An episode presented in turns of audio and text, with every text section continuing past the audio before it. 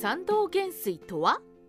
諸葛亮に捧げる生贄として生まれた南蛮王猛角配下たち。今回は南蛮編の架空武将の一人でもある参道元帥たちについてご紹介しましょう。彼らは諸葛亮の南蛮平定に出てくるキャラクターの一人でありそして諸葛亮の犠牲になった一人と作者は考えています。そんな南蛮編の登場人物先方部隊についていろいろとお話ししましょう。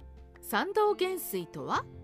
さてこれからお話しする東ナそして赤い南金環三傑らは聖史三国志では出てきません。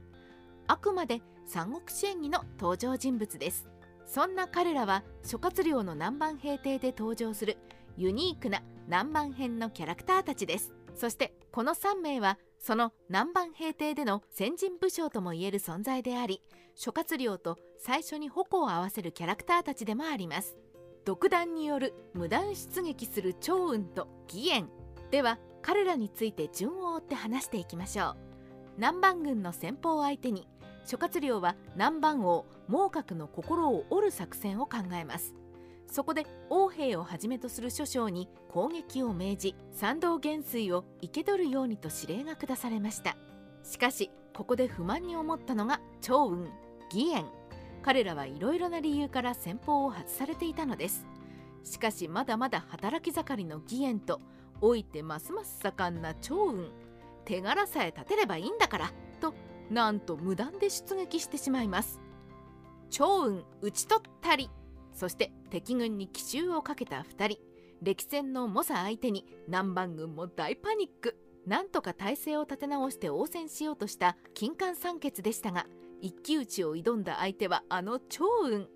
一撃で敗北して馬から落とされそこでこの正式な名前なのかそれとも役職なのかよくわからない名前の金環三傑は南蛮軍初の退場となりました。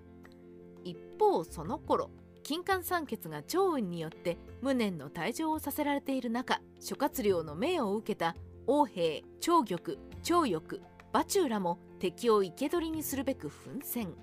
尊な赤い南はその場での戦死こそ免れたものの職軍に捕まってしまいます。しかし諸葛亮尊な赤い南は釈放。困惑しながらも南蛮軍へと戻っていったことでしょう。この恩知らずめ。釈放され命に情けをかけられたトナと赤い南ですが蜀軍とはまだまだ敵対。南蛮軍に帰ると再び猛角に出撃を命じられます。歯切れ悪く出撃した先でさらに2人の心を責めたのが蜀軍武将馬隊の言葉。一度は捕獲され上昇によって逃されたというのにまだ武器を向けるのかこの恩知らずめ。いとこの馬長と同じく放浪に次ぐ放浪から職へと身を置いた馬隊のこの言葉。なかなか重い言葉です。その言葉にショックを受けたのか。トートナと赤いナンはそのまま撤退をしてしまうのでした。揺れた心の先。その後一度諸葛亮に敗北するも釈放された孟獲孟獲は各地の同志たちを集めて諸葛亮に対抗しようとします。ここで集められたトートナそして赤いナンはすでに諸葛亮に心を折られていたのでしょう。2人は手を組んで孟獲を捕獲職軍に身柄を引き渡しました。が孟獲は諸葛亮によって釈放されてしまいます。帰ってきた孟獲が裏切り者である尊な赤い難を許すはずはなく2人は裏切り者として孟獲によって殺されてしまったのでした。失望しました。上昇のファンやめます。ここで少し気になるのが尊な赤い難が孟獲を裏切るかどうかは分からずとも裏切った2人のもとに孟獲を釈放すればどうなるかくらいは諸葛亮にも分かっていたはずです。とはいえここで2人を孟獲が裏切り者として処理しても職軍は困らない。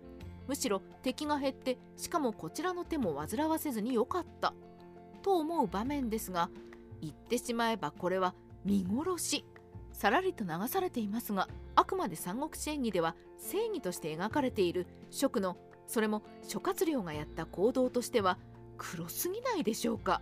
これにはさすがに幻滅失望。これは人柄に優れている義の宗信殿のファンになるしかない。というのは冗談としても作とはいえもう少しアフターフォローが欲しかったと思う盤面です。これも戦争。まだまだ南蛮編は始まったばかりですがそれでも参道元帥らは諸葛亮の孟獲の心を折るための犠牲にされたのではないかとこの場を借りて突っ込みさせていただきました。三国志ライター千の独り言。参道元帥は南蛮編での先方とも言える存在です。悪い言い方をすればあくまで前座。さらりと状況の説明とこれからの説明を含ませて終わりといったところでしょうか。それでもこの後でたくさん犠牲者を出しちゃった。こんなに犠牲を出したんだからもう長生きできないわと。嘆くならもうこのタイミングで言ってあげてよ。